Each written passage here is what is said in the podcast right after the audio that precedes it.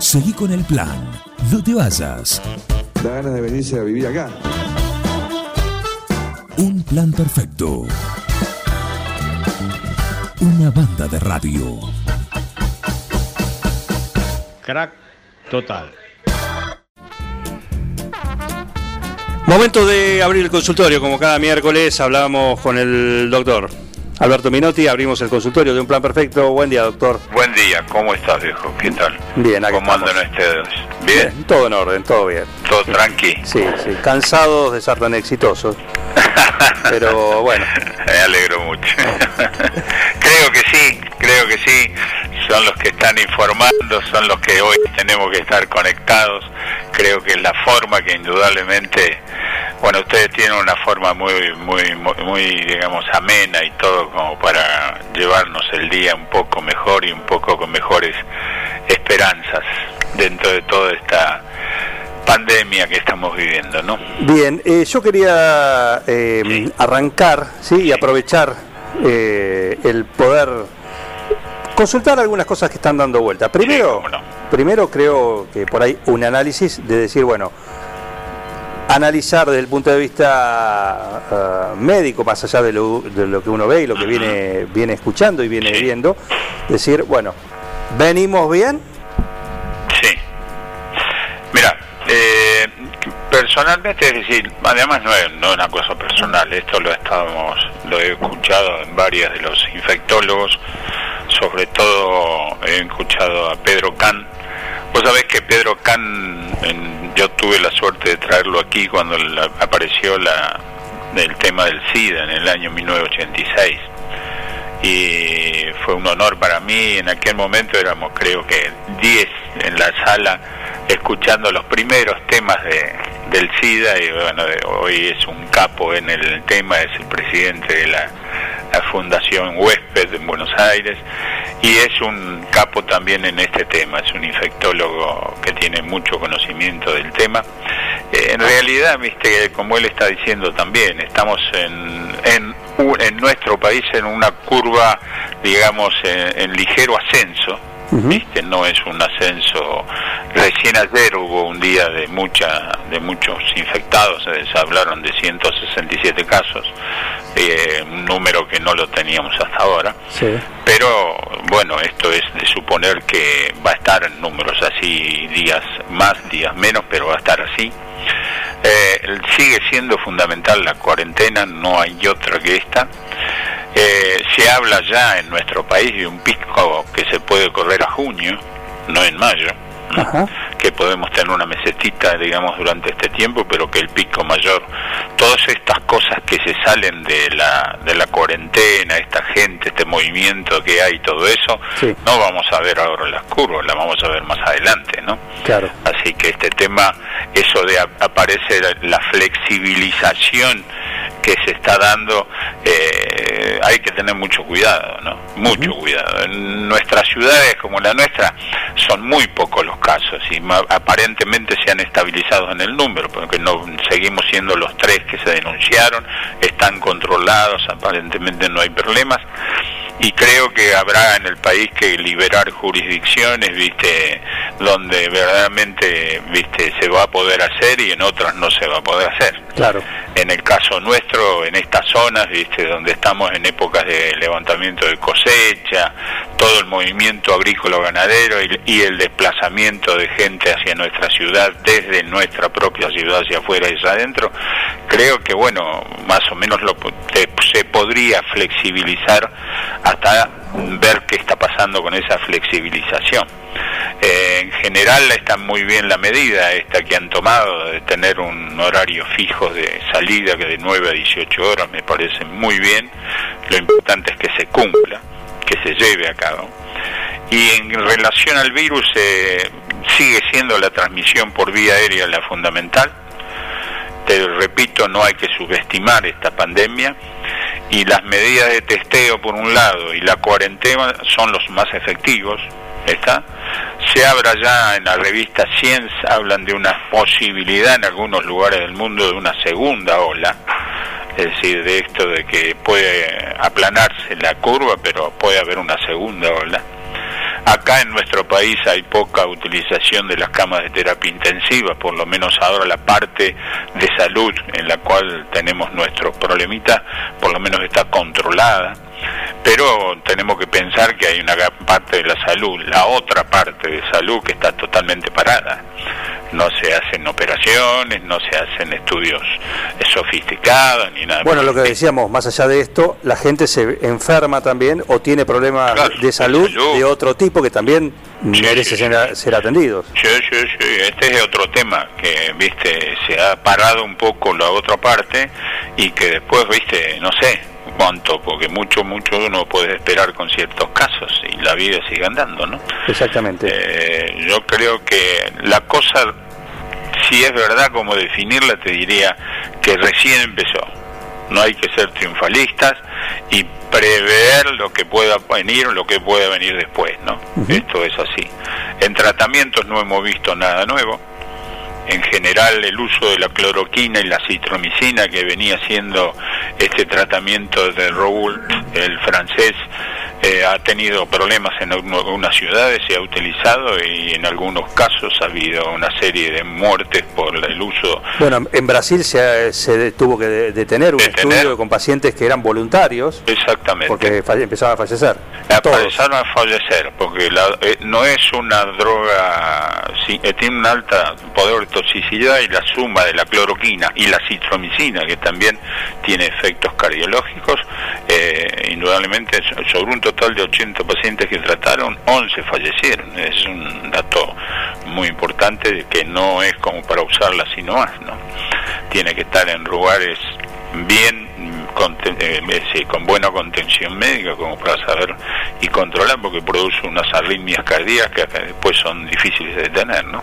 Claro. Después está también la ivermectina que se usaba en la pediculosis y ahí todavía son muy poquitos los casos eh, que se está viendo que tiene cierto efecto y algún antivirósico que también se nombra, pero los antivirósicos en números de pacientes eh, es apenas, eh, es cortito, digamos, es mil, mil, mil quinientos pacientes que apenas están mostrando un 60% de resultado positivo, ¿no?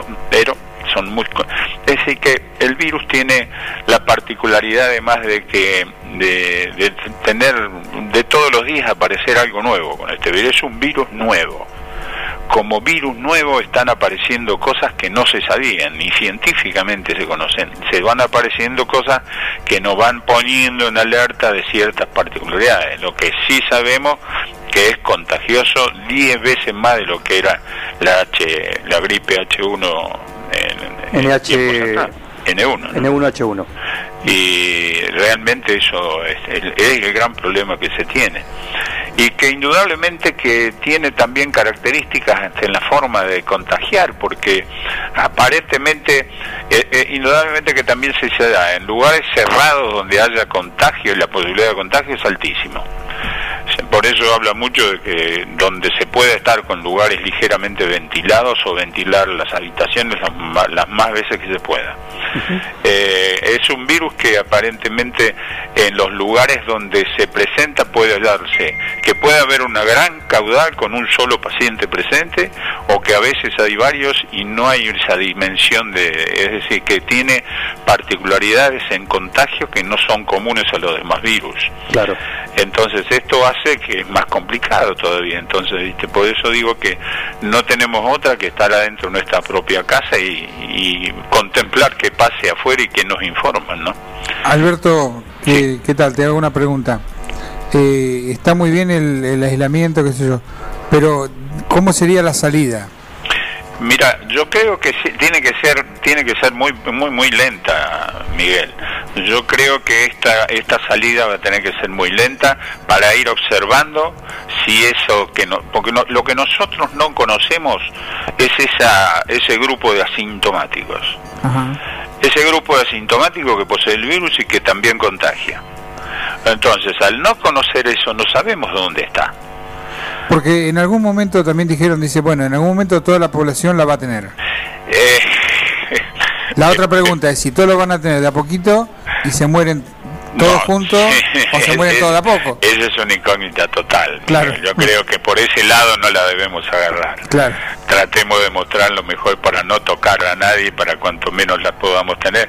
Y veamos cuando la podamos tener si tenemos una vacuna a mano. ¿no? O sea, es ganar tiempo también. Claro, ¿viste? yo creo que viste también tenemos que estar, en- eh, porque depende también de nuestros estados inmunológicos, depende, estamos en una época que es muy fácil que podamos agarrar cualquier estado de resfrío y ese estado de resfrío nos va a poner en duda, nos puede abrir a que indudablemente tengan mejor acceso este virus, es decir, eh, son momentos que complicados para con esto. Yo creo que hay que ser con una ligera y leve, eh, eh, digamos, libertad de salida de la gente para que por lo menos, viste, y sobre todo el uso del barbijo. Uso de barbijo, Bueno, uso de esa es la otra pregunta, el otro tema Sí. que te iba a decir. Sí. Se viene el uso obligatorio Sí, en, sí, en la provincia, en todos lados. en la provincia, ya es en capital, eh, Sí. a partir del lunes en la, en la provincia. Sí, sí, sí, sí. Bueno, ¿qué sirve, qué no sirve? ¿Cuándo usarlo, cuándo no usarlo también, no? Mira, eh, yo creo que la gran, la gran eh, cuestión que es por qué debemos usar o un tapaboca o un barbijo es porque indudablemente le estamos poniendo un freno a esta diseminación.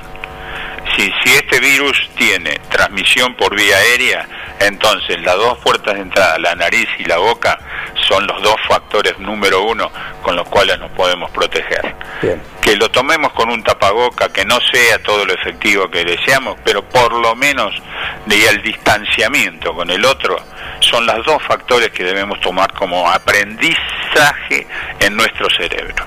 Estar a un metro y medio del otro o dos y tener un tapaboca o un, eh, o un eh, barbijo, aunque sea casero, pero que de tal manera nos cubra la nariz y la boca y que no nos llevemos después, porque el mal uso de esos tapabocas, del uso ¿viste? De, de los barbijos que lo, lo queremos agarrar con la mano y nos sacamos el barbijo y nos olvidamos que, ojo con eso también, porque son formas de contagio.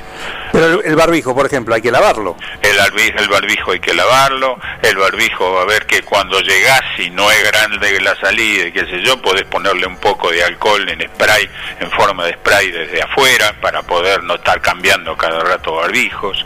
el, si usás uno hecho en tu casa, viste que le podés poner entre medio un papel de filtro y bueno, cambiar el papel de filtro, eso sí, y poner otro filtro. Es decir, son todas cosas que indudablemente, y no nos olvidemos de lavarnos las manos, de siempre, cada vez que podamos, lavar las manos con el jabón común que usamos, eso es fundamental, eh, Juan. Bien. Yo Eh, creo que tenemos que evitar el contacto de, nuestros- de nuestras manos con la nariz y con la boca, so- sobre todo, y con los ojos también. Y tener la, la posibilidad de tener el tapaboca o el barbijo son cosas fundamentales, eh, eh, Juan. Claro. Yo creo que en este momento medir si es más o menos, cuánto más podemos contagiar o cuánto no, usémoslo Es una herramienta más. es una herramienta que vos tenés a tu mano, que no es difícil, que muchas, ahora que hay tiempo y muchas amas de casa son muy prácticas en hacer este tipo de trabajos manuales, que se lo elaboren y que lo podamos tener a mano. Perfecto. Yo creo a esto solamente, ¿sabes que quiero agregarte? Sí.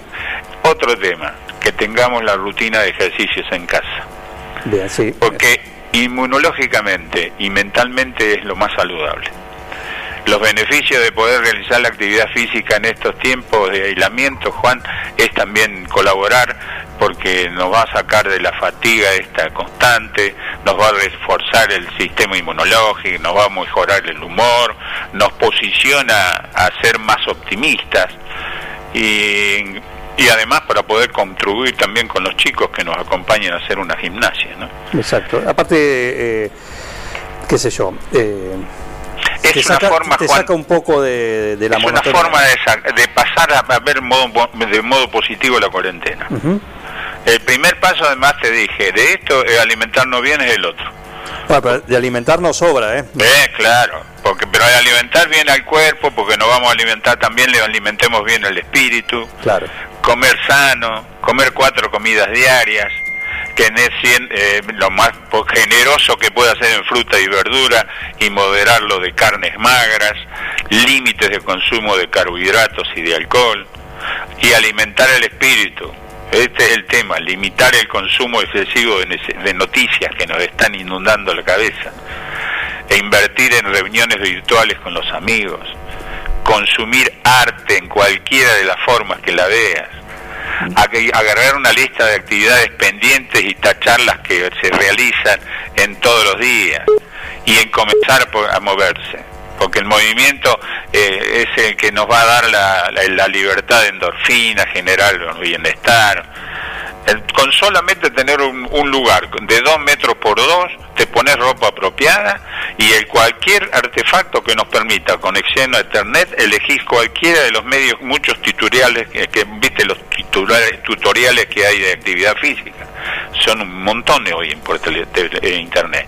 Y acá tenemos la suerte en nuestra ciudad de tener nuestros profesores de educación física que hacen un aportísimo y valioso aporte acá para nuestro, yo acá desde este medio quiero expresar nuestro agradecimiento con ellos porque nos están mandando videos a los que tenemos los profesores nuestros, nos están viendo, estamos viendo por Instagram y podemos acompañarlos diariamente a hacer gimnasia.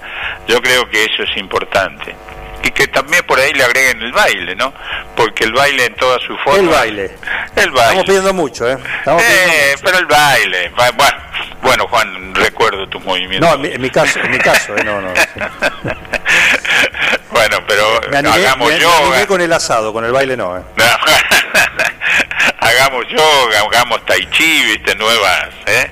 Con Oh. 30, 40 minutos diarios eh, que hagamos eh, algo apropiado para pasamos así a un modo positivo, que solo nos va, no- nos vamos a activar, nos vamos a dar cuenta que es lo mejor como para vivir esta cuarentena y después que salgamos de esta pandemia, por ahí empezamos a incluir la promoción de algunos hábitos saludables, Juan. Exacto, exacto. Esto es fundamental. Y Alberto, por ahí si no- le damos lugar. Sí. Si no, volver a la, a la colimba que te hacían bailar. ¿Te acordás? No la hice yo por suerte, pero. No, ya a mí me tocó, sí. ¿Te tocó bailar? eso. Sí, a mí me tocó y, y te hacían bailar, ¿eh? Ahí, ahí bailaba, sabías o no, ¿eh? Sabías o supieras o no cumplía. Exactamente, de alguna manera te movía. Alberto, te, te hago una pregunta recurriendo a tu a tu memoria. Sí. Yo me acuerdo que en los 70 más o menos Mm. hubo lo- también una gripe asiática. No sé si tenés re- recuerdo de esto. No, no, no lo tengo presente. No, me- creo que el único que se acuerda soy yo, pero me acuerdo que no, yo era era, No, vos era- sabés que, escúchame, es más, nosotros en su momento, a ver, ¿cuánto le dimos de importancia a la gripe U- a- H1N1? al aviar. ¿Eh? ¿Cuándo le dijimos la aviar? ¿Cuándo nos preocupamos por la gripe común? Sí, sí. ¿Cuándo le dimos? Y sin embargo nadie ve los números. Si ves los números te aterrorizás doblemente de lo que estamos pasando ahora. Yo me acuerdo que era chico, tendría unos 10 años, hablamos de la 1970 más o menos. Sí. Y, y recuerdo que bueno, se iba mucho al cine, no había otras actividades. Claro. Y se decía que la gente saliera de a poco. Me daba poco, a mí me daba un poco de risa decir, como una gripe asiática de un, de un Japón, de un China. Sí, podías acá, ¿viste Claro. lo que es? Bueno. ¿Viste vos la historia de todo esto? Es que se abrió otro mundo, eh, Miguel. Sí, sí. Se abrió el mundo de las conexiones, se abrió el mundo de la información. Igual en ese momento ya llegaba. Se globalizó todo, todo, porque se entró a viajar. ¿Cuántos, ¿Cuántos de tus padres pudieron tener la posibilidad de viajar como la que tienen hoy todo el mundo? Claro. no lo había. Y irte de aquí, vos viste, ahora te están hablando que van a buscar con un avión, van a comprar insumos a China. Un, hoy o mañana sale un avión de acá. Sí, donaciones, que- donaciones de China. Sí, sí. Y van 36 horas de vuelo haciendo un no sé dónde hacen una parada y van directo a Shanghái, de. Shanghái acá. Es decir, esto antes ni nos enterábamos ni sabíamos que se pudiera hacer, ¿no? Una postilla simpática esto que vienen, las donaciones vienen con, con una dedicatoria, ¿las viste? No. Bueno, pusieron en la dedicatoria, pusieron los hermanos sean unidos porque esa es la ley primera. Está en chino y en, y en español. Y en español. Sí, es como un gesto de amistad de, De amistad china, de sí. amistad china y, Uh. y a los que Sí, esta, es la, esta es la otra parte anecdótica de este virus, ¿no? Esto que está trayendo dentro de la política internacional, con este corte que hizo Estados Unidos con China y con la Organización Mundial de la Salud. Es decir, son cosas grandes, grosas. ¿eh? Sí, sí. Yo creo que estamos viviendo situaciones que este todavía, por eso te digo, estamos en una etapa de recién comenzamos a ver toda una cuestión y vaya a saber todavía lo que falta. Y, y recién se está empezando a hablar, porque Sí. la situación, o sea, el impacto o lo que está generando es lo inmediato, lo- las consecuencias son inmediatas, lo que se busca es eh, domarla, la Sí. Encontrarle una solución, pero después, lo que después se empieza a hablar muy de a poco es el origen Ah, del virus, claro. ¿eh? Este es Si- otro tema. Si es natural, Si, es natural, si fue creado, si fue... Recordamos, y como digo, pocos lo saben por ahí, pero tiene razón. En ese pueblito Wuhan del mercado Sí, es un centro científico. hay un de- laboratorio de- biológico, biológico de nivel altísima, 4. Sí, nivel 4. El nivel 4 es sí, sí, sí, el lo que máximo produce donde todo. patógenos, donde se hacen los patógenos o se sí. estudian lo más peligroso o se hacen los estudios que uno dice no pasa en las películas, no, pasa en la vida real. pasa en la vida.